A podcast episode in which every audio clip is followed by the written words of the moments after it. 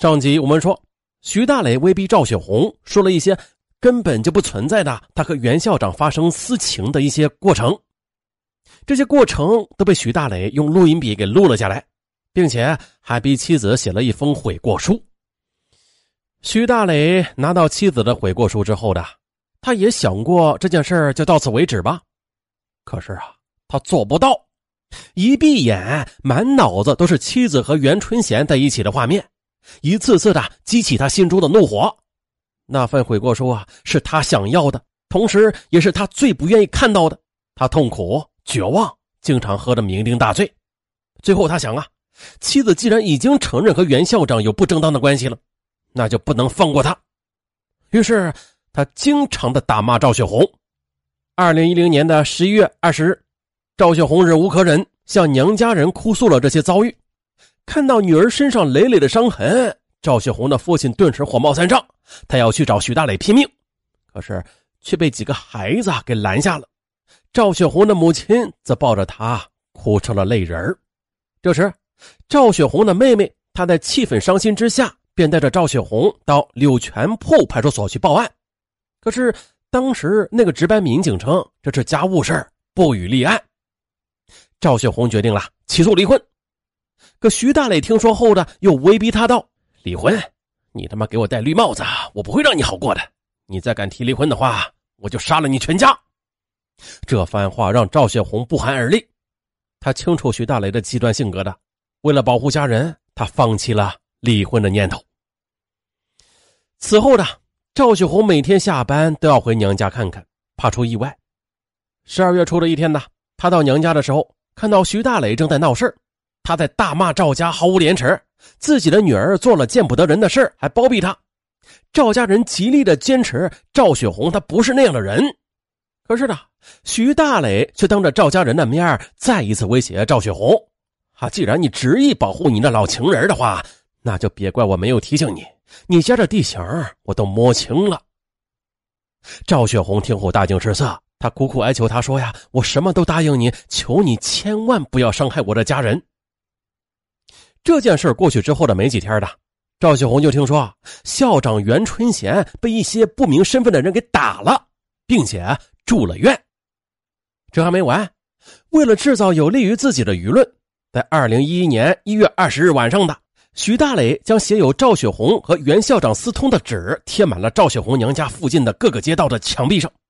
一夜之间，这街坊邻居议论纷纷，对赵雪红一家是指指戳戳。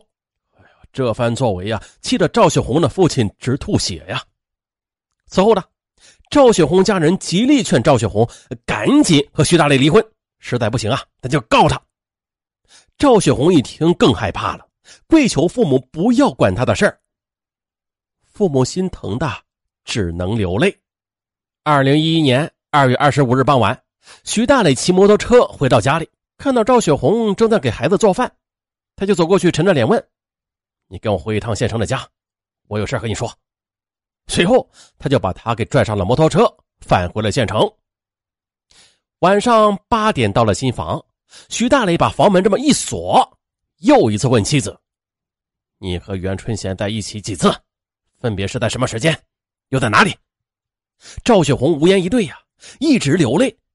徐大磊就用事先准备好的木棍打他的腿、胸和脚。赵雪红求徐大雷别打了，一会儿啊说和校长有不正当关系，但是却又说不出在哪里。过一会儿又说和他没有关系。徐大雷怒火中烧，用皮带不停的抽打他。赵雪红想打电话向人求助，啊，徐大雷又夺下了他的手机。很快的，赵雪红便昏迷过去了。徐大雷坐在他身旁发呆。赵雪红醒来之后呢，徐大雷接着打。逼问他之前和校长幽会的时间和地点，可是赵雪红又说不知道。这次徐大磊用木棍、皮带轮流打他，一次又一次的晕死过去。又是几个小时之后的，见赵雪红醒来，徐大磊仍然不解气并且还大骂：“这就是你背叛我的下场！我要把你打残废，看看你还怎么风流！”此刻赵雪红已经是面无血色了。他颤抖着，用虚弱的声音哀求说：“念在我们十多年夫妻和两个孩子的情分上，你就饶了我吧，我什么都不要，家里所有的财产都归你，我给你写保证书。想到一双儿女，许大磊又心软了。赵红雪艰难的从地上爬起来，写了证明。这套房子是许大雷买的，产权归他，与我无关。不知道过了多久的，许大雷也累了，睡着了。可是啊，他又梦到赵雪红和袁春贤在一起打情骂俏，恨不得上去杀了他们。醒来之后呢，他的愤怒却再次的涌上心头，难以自制。又开始对妻子进行新一轮的殴打，边打还边骂。就这样又持续了好久，也不知何时的，赵雪红的哀求声越来越小，直至消失。这时的他双目圆瞪，牙齿紧闭。徐大磊一摸他的鼻子，他已经断了气儿。徐大雷也傻眼了，不知如何是好了。思虑再三的徐大雷。拨打了幺二零，二十六日下午十五时零九分的救护车赶到案发现场，医护人员检查发现赵雪红已经死亡。之后，许大磊投案自首。法医尸检报告显示了，赵雪红系被他人持钝器作用于全身多处，大面积皮下出血致失血性创伤性休克死亡。法医鉴定印证了赵雪红是被徐大磊活活的。打死的。直到第二天的二月二十七日上午，赵雪红的家人这才得知赵雪红被害了。望着女儿赵雪红僵硬的尸体，一家人抱头痛哭。可是更让他们揪心的是，赵雪红她的生命已逝，但是她的清白却被玷污了。此后的一个多月里，赵雪红的母亲整日是以泪洗面，几乎啊是哭瞎了眼睛。他父亲也是四处奔波，替女儿讨公道。他的弟弟妹妹也分别行动起来，为冤死的姐姐讨说法。二零一一年四月六日下午的，赵雪红白发苍苍的父母来到记者办公室，他们扑通一声跪在地，声泪俱下的：“记者同志，你们要为我的女儿伸冤呐！”接着，赵雪红的妹妹赵西玲随后告诉记者。我姐姐已经把明杰看得比生命还重，否则当初就不会嫁给徐大雷。那些所谓的私情，完全是徐大雷屈打成招所致，根本就没有那回事接着，赵西玲又讲了一件事二零一一年二月初的一天的，徐大雷在家里逼问赵雪红，说这校长袁春贤在县城里的家的住址。赵雪红她根本就不知道啊。徐大雷就恐吓说。你不说是吧？你是想继续维护那个姓袁的是吧？那这样可能会牺牲你的家人的，他们的命运都捏在你手里，你就掂量掂量着吧。提到家人，赵雪红又慌了，无奈呀，他趁着徐大磊上厕所的空隙，发短信向妹妹求助，让其打听到袁家的住址，这才暂时解围。而也就是通过这件事在妹妹的询问之下，赵雪红说出了她和袁春贤有不正当关系啊，是自己被迫编造的，是徐大雷毒打和威胁利诱的结果，是他单纯轻信的恶果。他本来以为承认这些莫须有的污名的话，徐大雷就会真的放过他的，保护他的家人的平安。可是哪里知道，徐大雷竟然言而无信，变本加厉。啊，姐，你怎么会这样呀？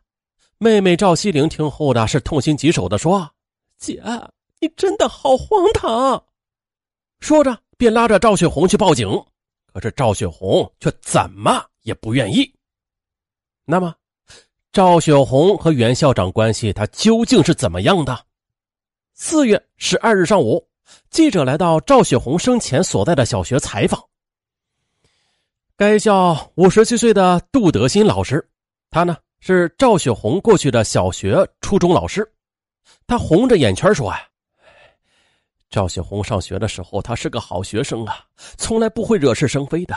当老师后的又是个好老师，哎，太可惜了。”当记者说赵雪红的丈夫怀疑她与校长存在暧昧关系的时候，这杜老师激动的说：“这纯粹是胡说八道。袁校长也是我教的学生，非常正直，他怎么会干那样的龌龊事啊？当天中午，校长袁春贤在办公室里坦率的接受了记者的采访。当被问及徐大雷怀疑妻子和他不正当的关系的时候，袁春贤是捶胸顿足啊！这一切纯粹是污蔑，无中生有。这一段时间里，我也很痛苦。袁春贤接着又跟记者说了。他和妻子是在二零零六年一起调入该校的，而赵雪红他是在二零零二年就来了。作为领导，他对他也并没有什么特殊的照顾。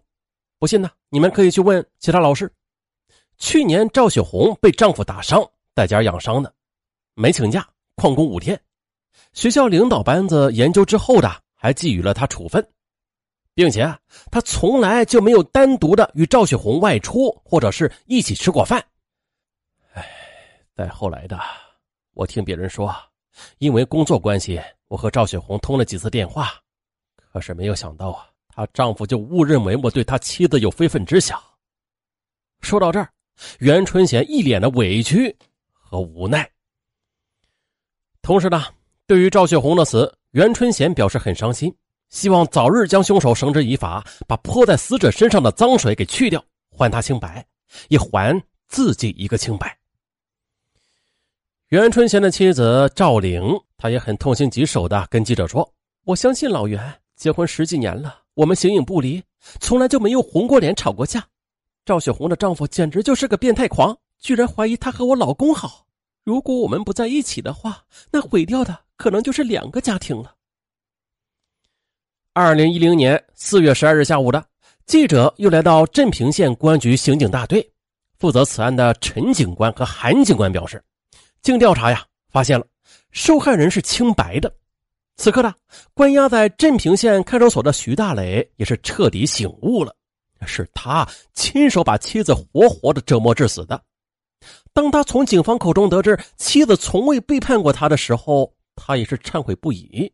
他用头啊直撞墙求死，但是被救下了。这一切为时晚矣，这么死了太便宜你了。最终，徐大雷被镇平县人民法院判处死刑，缓期两年执行。啊，枪毙有点太便宜他了啊！让他一辈子在里边忏悔吧。嗯，说一下本案当中的徐大雷。